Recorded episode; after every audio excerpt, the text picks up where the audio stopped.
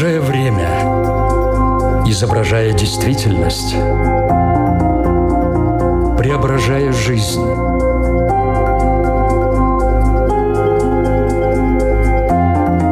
Форма выражения. Программа о том, как мы проявляем себя в этом мире –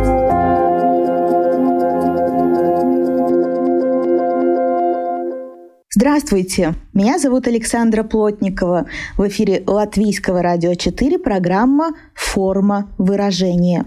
Сразу хочу отметить, что вы можете слушать ее не только в прямом эфире, но и в любое удобное для вас время на всех крупнейших платформах подкастов. Сегодня мы поговорим о финансовой зависимости. Слово «зависимость» уже изначально содержит в себе негативную информацию, однако зависимость от чужих денег не всегда ощущается болезненно. Иногда жить за счет кого-то легко и приятно. Иногда, но не всегда. Чаще это все-таки создает чувство, что у тебя есть ряд ограничений, что ты не свободен. Самое печальное что подобная зависимость нередко приводит к проявлению так называемого экономического насилия. Тот, кто управляет деньгами, порой считает, что обладает большей властью и ему многое позволено. При этом выбор между насилием и жизнью под мостом кажется очевидным только для теоретиков о том, как мы попадаем в такую зависимость, чем опасна такая форма отношений, как в нее не угодить, а уж если попали, как из нее выбраться, обсудим с экспертом программы. С нами на прямой связи из столицы Чехии, Праги, психолог, семейный психотерапевт Эвелина Геваркян. Здравствуйте. Добрый день. Форма выражения – Эвелина, для начала давайте определимся, в чем именно выражается финансовая зависимость, в какой момент она становится именно зависимостью.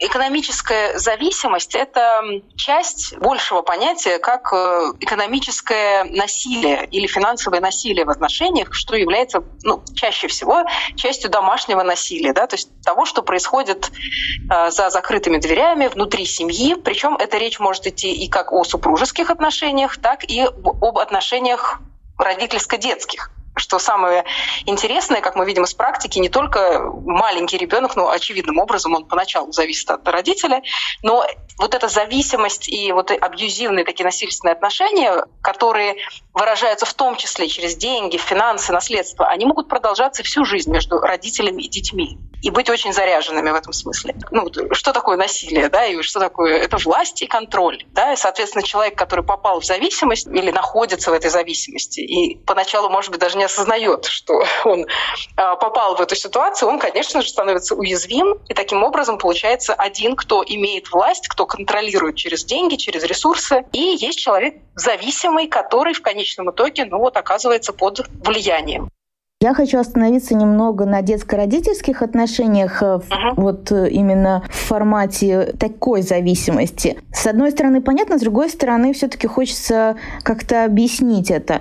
Дети не выбирают родителей. Они, если мы можем партнера выбрать и вступать или не вступать в подобные отношения, то здесь выбора нету. Вот если мы говорим про детей, то в чем выражается эта зависимость? Они изначально как бы зависят уже от родителей. Но когда это нормально, а когда это уже превращается в насилие. Я думаю, что как о чем-то патологическом можно говорить уже действительно только про взрослых людей. Да? То есть я сказала, что так часто бывает, что это не обязательно между супругами да, возникает вот э, вообще эта тема финансового насилия. Это может быть и между взрослыми детьми и родителями в обе стороны, там, смотря кто от кого зависит. Но что касается детей, то это, конечно, совершенно нормально и правильно. Это штатная ситуация, да, когда маленький ребенок, у него формируется привязанность, он зависит от заботы взрослого, и здесь ничего дурного нет. Но дальше ведь в какой-то момент должна произойти сепарация, и, окей, не в 18 лет, не в 21, ну там 24-25 хотя бы, да, после окончания института, предполагается, что ребенок уходит в самостоятельное плавание, в самостоятельную жизнь, и, собственно, собственно, задача родителя — сделать так, чтобы ребенок мог жить без тебя, без родителя.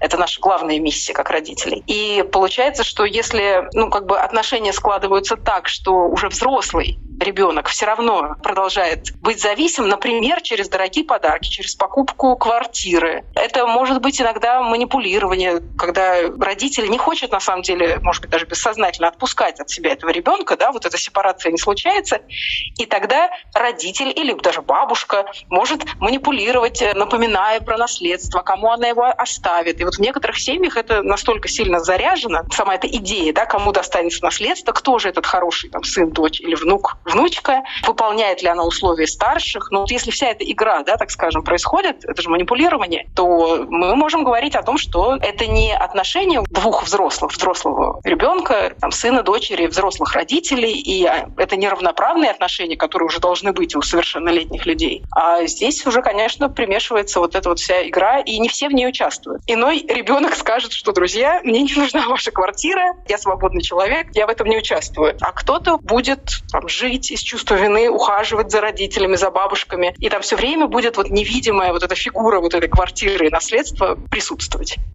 Хорошо, теперь мы переходим уже к взрослым людям, которые выбирают да. себе партнеров, вступают э, в такие отношения. Хочу сразу оговориться, я правильно понимаю, что это не женская проблема? Да, зачастую именно женщина попадает в такую ситуацию, но не всегда же в теме домашнего насилия действительно по статистике больше и чаще жертвами оказываются сильно больше, скажем так, да, оказываются женщины. Но это же не значит, что и мужчины не могут оказаться жертвами насилия. Жертвой может стать любой уязвимый человек в семье. Да? Это старики, это могут быть люди-инвалиды, которые ну, изначально в уязвимом положении, и, соответственно, другой член семьи приобретает над ним какую-то власть. Сегодня мы просто говорим про финансовые да, проявления этого. Если говорить про супругов, да, бывают такие семьи, где именно женщина оказывается является, ну, далеко не всегда физическим насильником, да, но таким психологическим, эмоциональным насильником, которые унижают, оскорбляют, обесценивают мужчину, да, и все его действия. При этом там может быть так заведено, это же мы тоже такое часто видим, что мужчина ходит на работу, приносит все деньги, но распоряжается ими только женщина. Да, то все, все ключевые решения о больших покупках, об отпуске или его отсутствии, да, о покупке вещей, каких вещей. Вот если все это делает в семье женщина, то тогда выходит, что здесь мужчина в зависимости и он в этом смысле вот подвергается такому психологическому и экономическому насилию. Ну, то есть такое тоже возможно. Но, безусловно, все-таки чаще всего оказывается в этом положении женщина. Почему?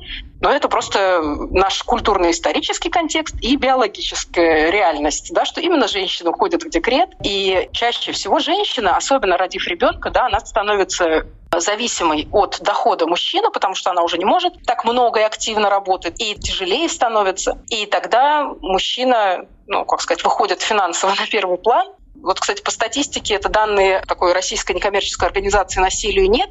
Согласно их опросу, около 40% мужчин, содержащих жен, считают, что они имеют над ней определенную власть.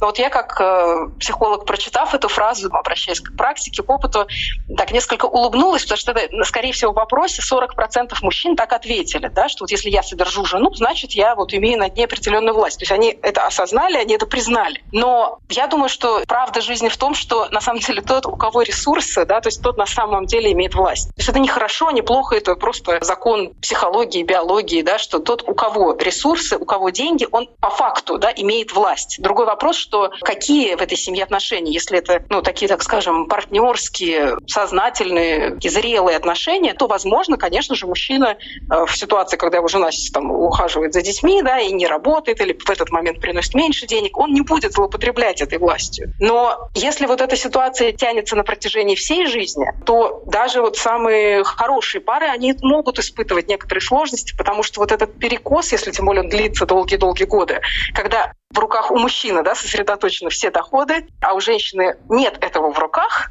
если мы, не дай бог, имеем дело с какими-то очень зрелыми партнерами или просто, в принципе, с такими типами личности, да, которые склонны к насилию или сами в нем росли, то тогда вот этот риск, что в его руках оказываются ресурсы семейные, денежные и все прочие, то дальше вот все упирается в его моральное качество, да, в его совесть, в его действия, в его поступки. Ну, очевидным образом женщина исторически, она чаще оказывается вне работы, вне доходов, и она зависима от мужчин. Если мы посмотрим на восточные страны, где до сих пор патриархальный такой традиционалистский уклад э, царит, то мы можем увидеть, что женщина в самых ужасных и печальных случаях просто является собственностью мужчины. Сначала отца, девочки обслуживают своих членов семьи, мужчин, готовят, убираются и так далее. А потом ее сватают, часто не спрашивая ее мнения, выдают за кого-то замуж, и там продолжается для нее эта история, когда она обслуживает мужа и его семью так заведено, и, собственно, мы с вами, видите,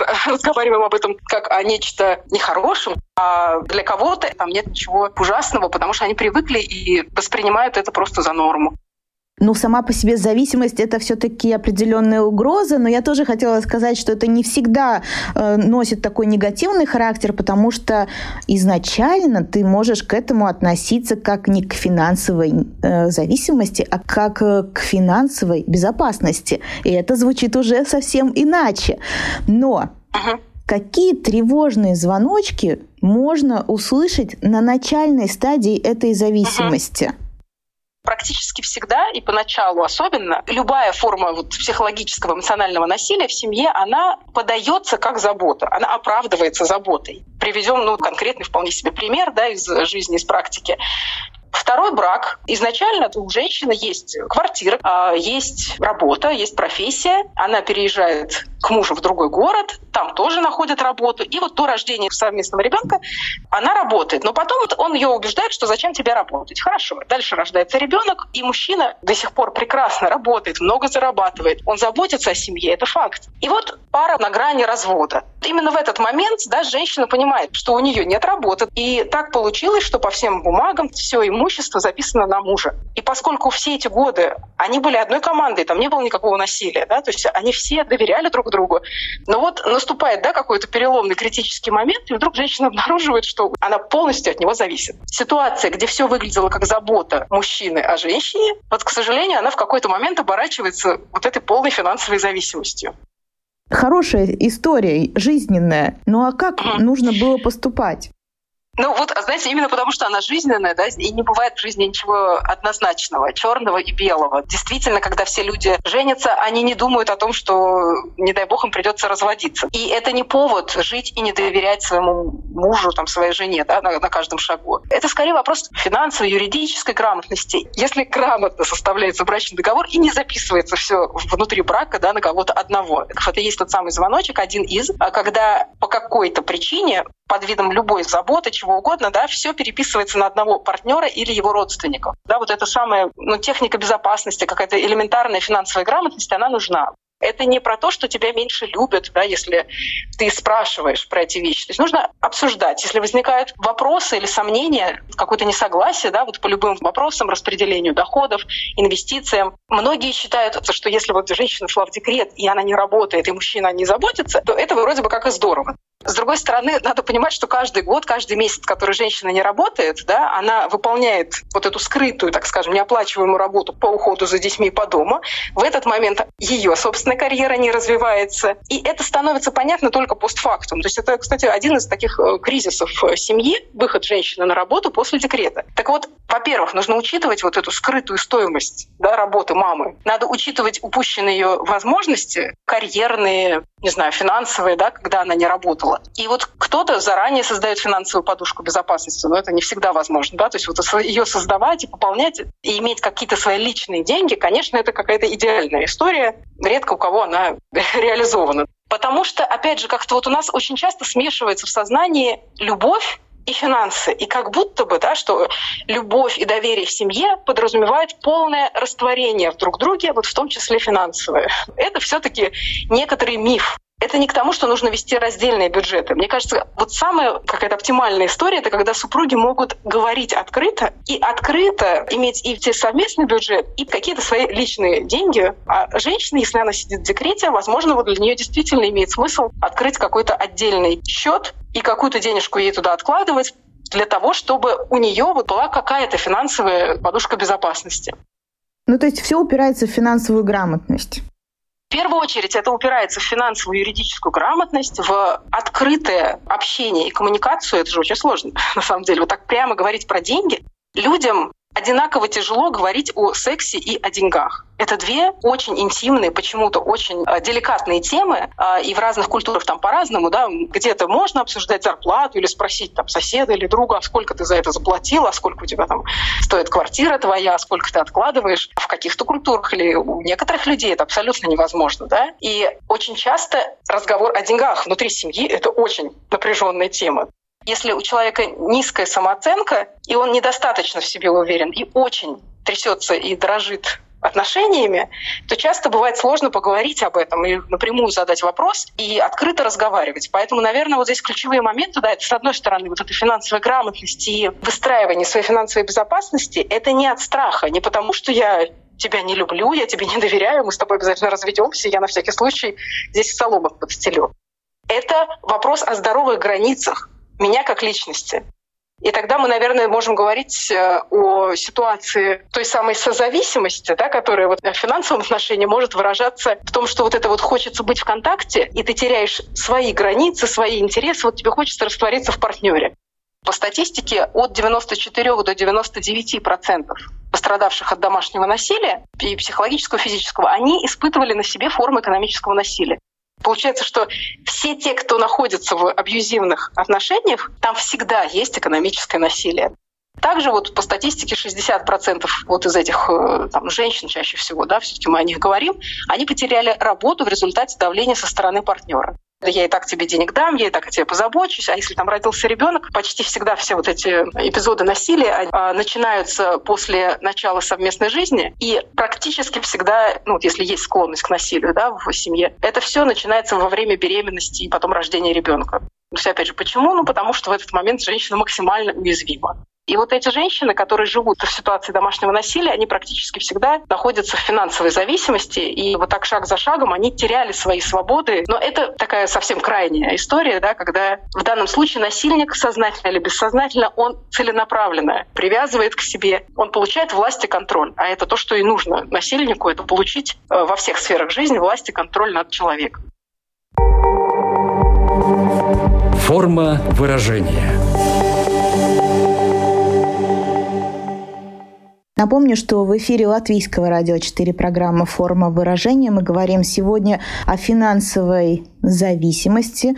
Уже разобрались с тем, как в нее люди попадают. Конечно, немного затронули в чем выражается вот это экономическое насилие, но было бы хорошо привести какие-то примеры, чтобы люди понимали, потому что когда речь идет о бытовом насилии, ну все так себе представляют, да, кто-то кого-то ударил, кто-то друг на друга там кричал, толкнул, вот эти картинки, да, сразу как-то появляются ассоциативно. Экономическое насилие, в чем это проявляется? Это как? Я могу привести пример из э, супружеских отношений и потом привести примеры, когда это про там, отца и дочь. В одном случае это молодая пара, детей нет, очень быстро съехались, э, живут на его территории. При этом у него работы нет, работает женщина, имеет ежемесячный доход, плюс у нее были накопления. Так получилось, что в этой паре очень предприимчивый мужчина, то есть у него такая предпринимательская жилка, и он знает, как деньги прокрутить, куда их вложить, и он убедил женщину, что нужно, чтобы деньги просто так не лежали, их нужно прокручивать. И вот он инвестирует в недвижимость, инвестировал до недавнего времени. Также убедил женщину взять еще на себя достаточно большой кредит, потому что у нее есть работа, да, и она может взять кредит, он, соответственно, не может. Но им нужна еще большая сумма, потому что большой суммой, как он говорит, э, легче управлять, и там можно больше на этом заработать. Но вот в последнее время он переключился с инвестиций в недвижимость на торги на бирже. И хотя вот мы понимаем, да, что это достаточно такой рискованный вид заработка, но вот он ее убедил, и там такое слияние происходит в этих отношениях, что она полностью ему доверяет, и получается, что она имеет доход, она же платит кредит, его на себя взяла. По сути, все финансы оказались в руках не у нее. Чем закончится эта история, мы не знаем. Пока все хорошо, да, пока деньги целы, пока пара вместе, они счастливы. Но то, что мы понимаем, что присутствуют некоторые риски, как говорят, не складывайте все яйца в одну корзину. И ведь это очень много примеров, когда мужчины э, не работают, и даже в самых страшных вот историях с домашним насилием, с финансовым насилием, самое поразительное, что э, ведь никто не застрахован, в него могут попасть женщины даже высокообразованные, топ-менеджеры компаний с большими доходами.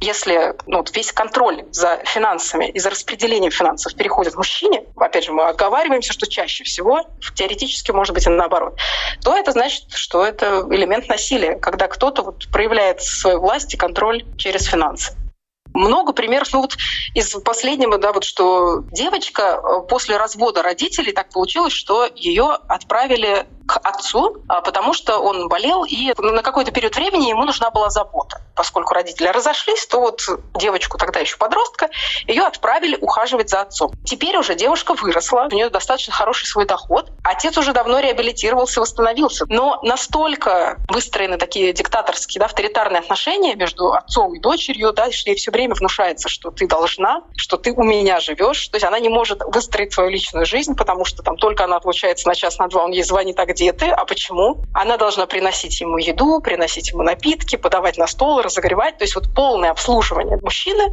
Казалось бы, ну вот как так, да, у нее же есть деньги, э, она работает, она может снять сама себе квартиру и уехать, но, к сожалению, нет.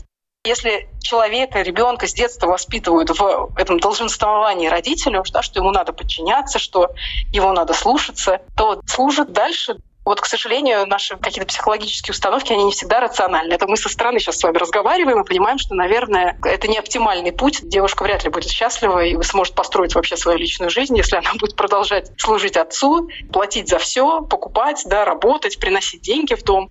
Так, к сожалению, у некоторых заведено, и большая-большая работа требуется человеку для того, чтобы выйти вот из этих абьюзивных отношений, вообще это осознать и выбрать себя и свои интересы.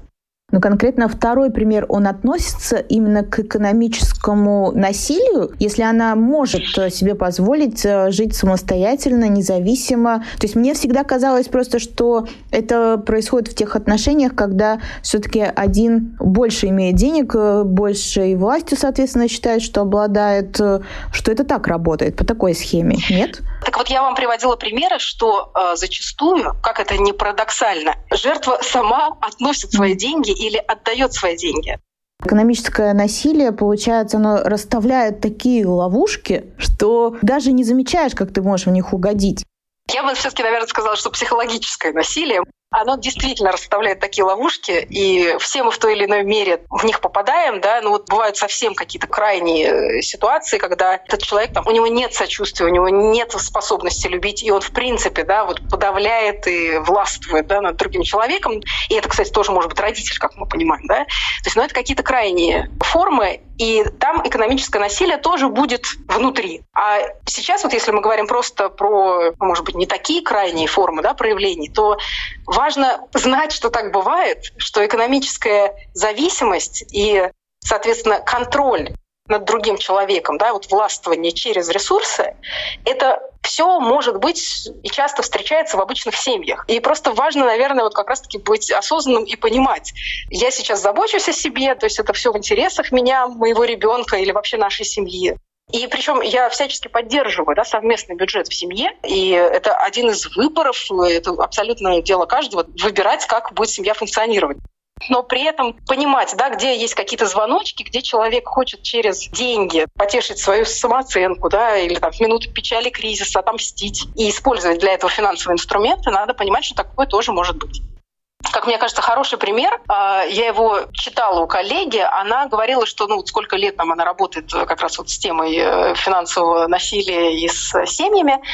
И буквально один раз она увидела пример, где пара прогрессивно по-современному распределила финансы во время декрета к счастью, есть деньги в семье, да, то есть понятно, что если денег только-только хватает от зарплаты до зарплаты, здесь очень сложно говорить о финансовых подушках безопасности и так далее, да, но вот если такая возможность есть, то вот для примера можно привести э, такую историю, что там мужчина с женщиной договорились, то есть кто будет ухаживать за ребенком, да, кто на себя это берет, решили, что это будет делать она, но все понимают, что в этот момент, соответственно, она не может работать, она свою карьеру ставит на паузу, и тогда они определились так, что мужчина вот на время декрета, он приносит деньги в дом, оплачивает все, соответственно, расходы семьи, и какую-то сумму определили какую, скидывают на счет инвестиционный какой-то счет жены да, накопительный. Именно потому, что она в этот момент не работает. Да? То есть она жертвует своим доходом, своими деньгами, своими перспективами. И вот мне кажется, что это, конечно, ну, какой-то идеальный такой оптимальный вариант.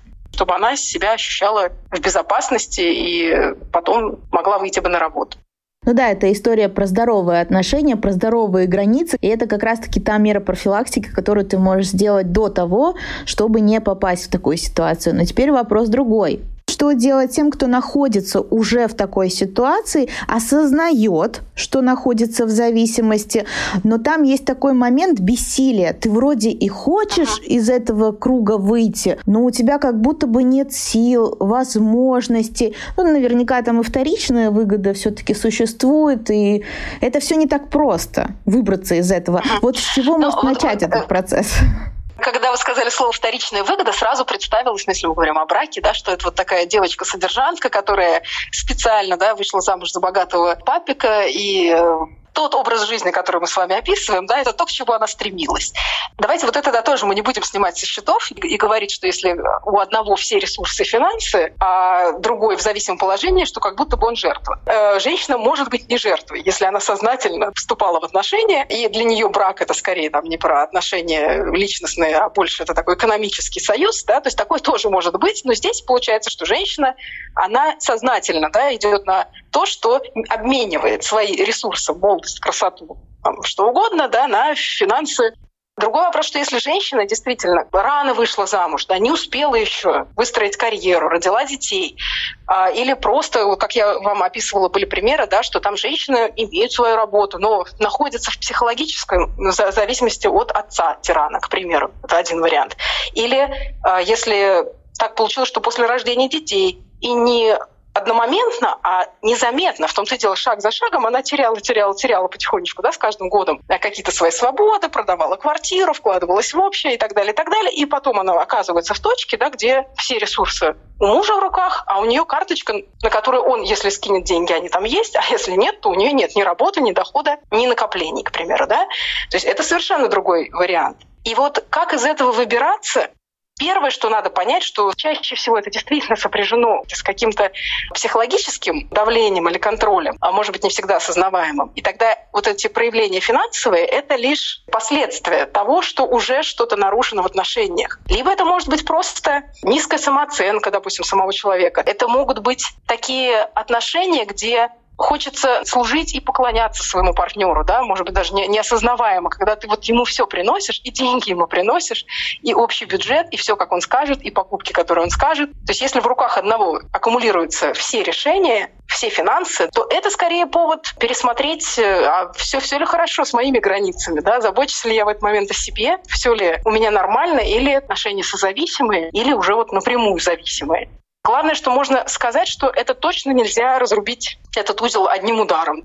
Осознать это бинго, и на следующий день ты проснулся в новой жизни. Это точно будет путь. Не каждый захочет вообще, в принципе, что-либо менять, потому что это не просто, это тяжело.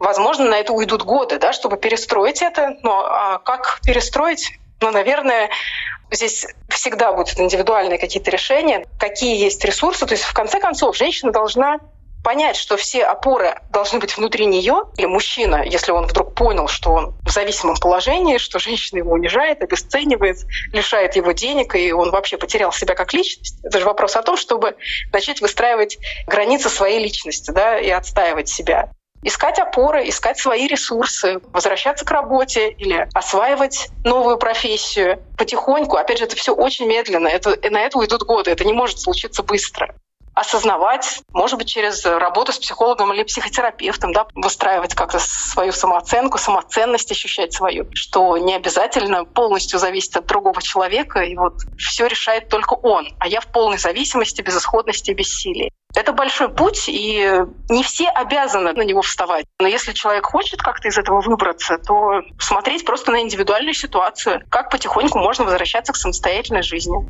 Если есть возможность, вот э, даже находясь в этих отношениях, что-то откладывать, это всегда рекомендуется, да, какой-то сделать себе там, счет безопасности, ну, в зависимости от того, как, какая конкретная ситуация. Может быть, что-то уже потихоньку, если получается, откладывать. А если нет, то значит просто вкладывать в свое образование и в свою будущую профессию, чтобы в случае чего мочь работать и зарабатывать самостоятельно. В нашей беседе уже несколько раз прозвучало слово самооценка. Можно ли утверждать, что финансовая зависимость всегда ее разрушает? Поскольку финансовая зависимость, да, как мы уже говорили, это некое следствие психологической зависимости и, скорее всего, каких-то абьюзивных отношений, мы сейчас говорим про финансовую зависимость и вообще зависимость в отношениях двух взрослых людей, где не должно быть никакого насилия, контроля, власти и зависимости. Мы, если мы говорим про равноправных партнеров, а, то в этом случае, если вдруг так получилось, да, что предполагалось, что это брак двух равных личностей, а через несколько лет мы обнаруживаем, что один в сильно зависимом положении, и он должен, там чаще всего она, да, должна просить деньги на любую покупку, оправдываться за любые траты, выслушивать, не дай бог, обвинения да, за какое-то неразумное распоряжение деньгами, тогда, безусловно, это отражается на самооценке женщины, жертвы, потому что ну, это не может проходить бесследно, да, если ты все время испытываешь стресс и не защищен защищенность, что у тебя нет денег, что ты зависим, там, ты не можешь уйти из этих отношений. Вот, кстати, когда вот часто обвиняют там, да, жертв насилия, то ну и что же ты не ушла? Так, собственно, причина ровно в ее финансовой зависимости. Там, может быть, ну, в крайних случаях страх и физический, да, что там, он может побить или убить ее или детей. Но если там нет физического насилия, но есть обесценивание, унижение постоянной жены, то почему же она не уходит? Ну так вот потому, что если есть тем более на руках дети или ей некуда уйти, да, потому что она полностью оказалась в финансово зависимом положении.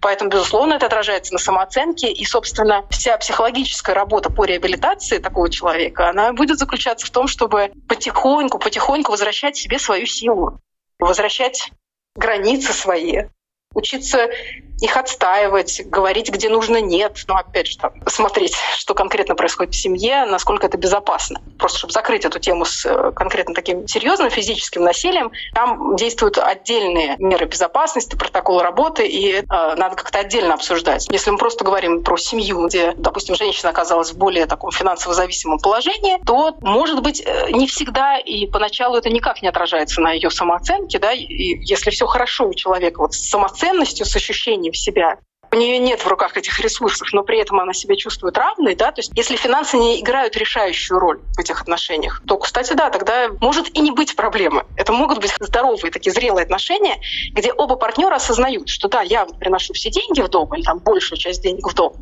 я добытчик, но при этом жена вкладывается какими-то другими ценными ресурсами, эмоциональное обслуживание семьи, скажем так, да, вот эта теплота, забота, общение с детьми, а мужчина в это время на работе.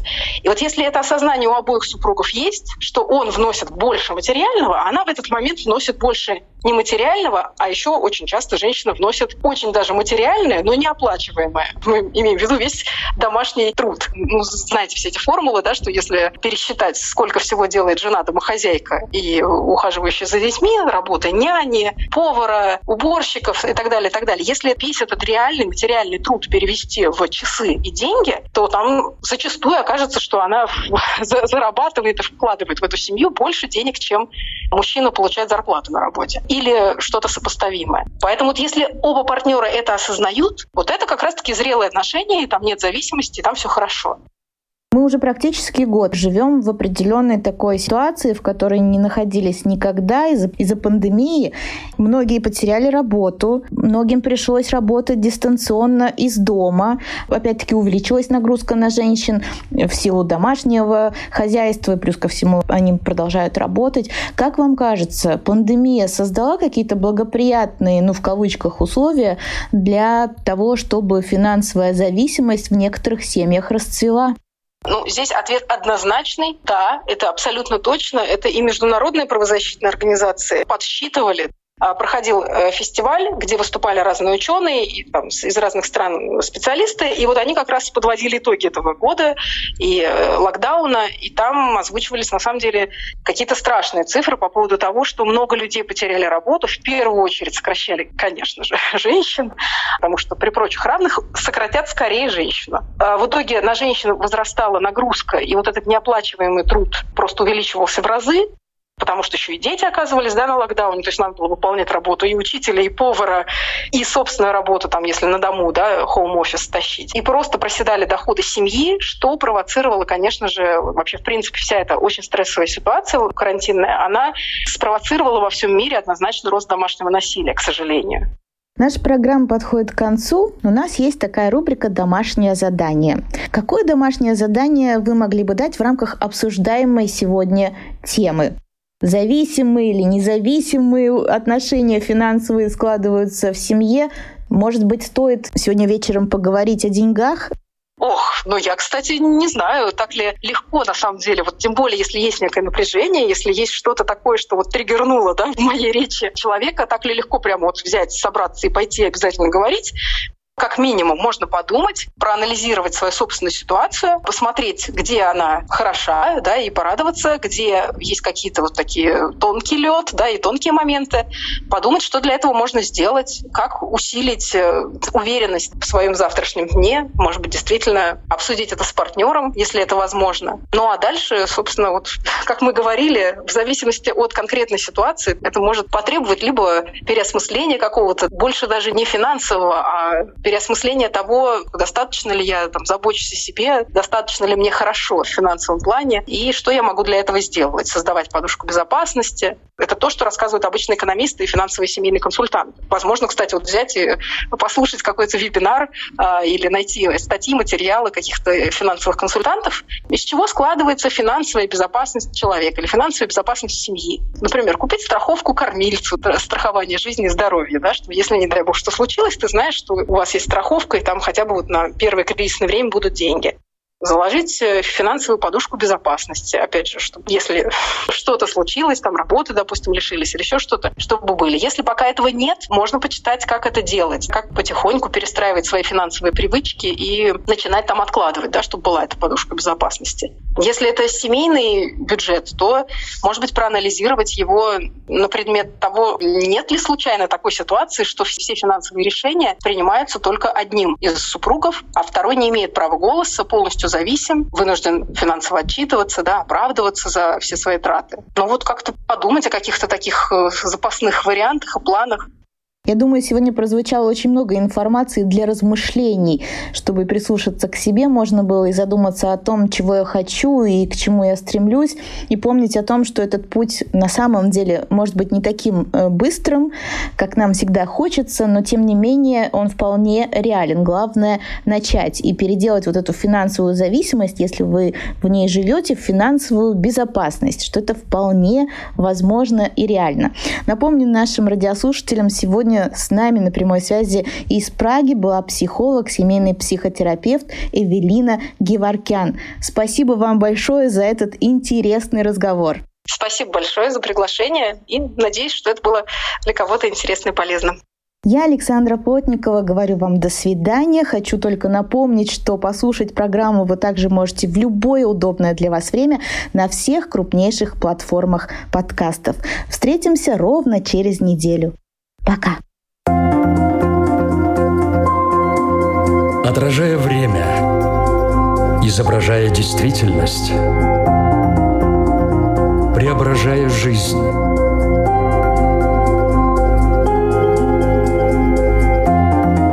Форма выражения. Программа о том, как мы проявляем себя в этом мире –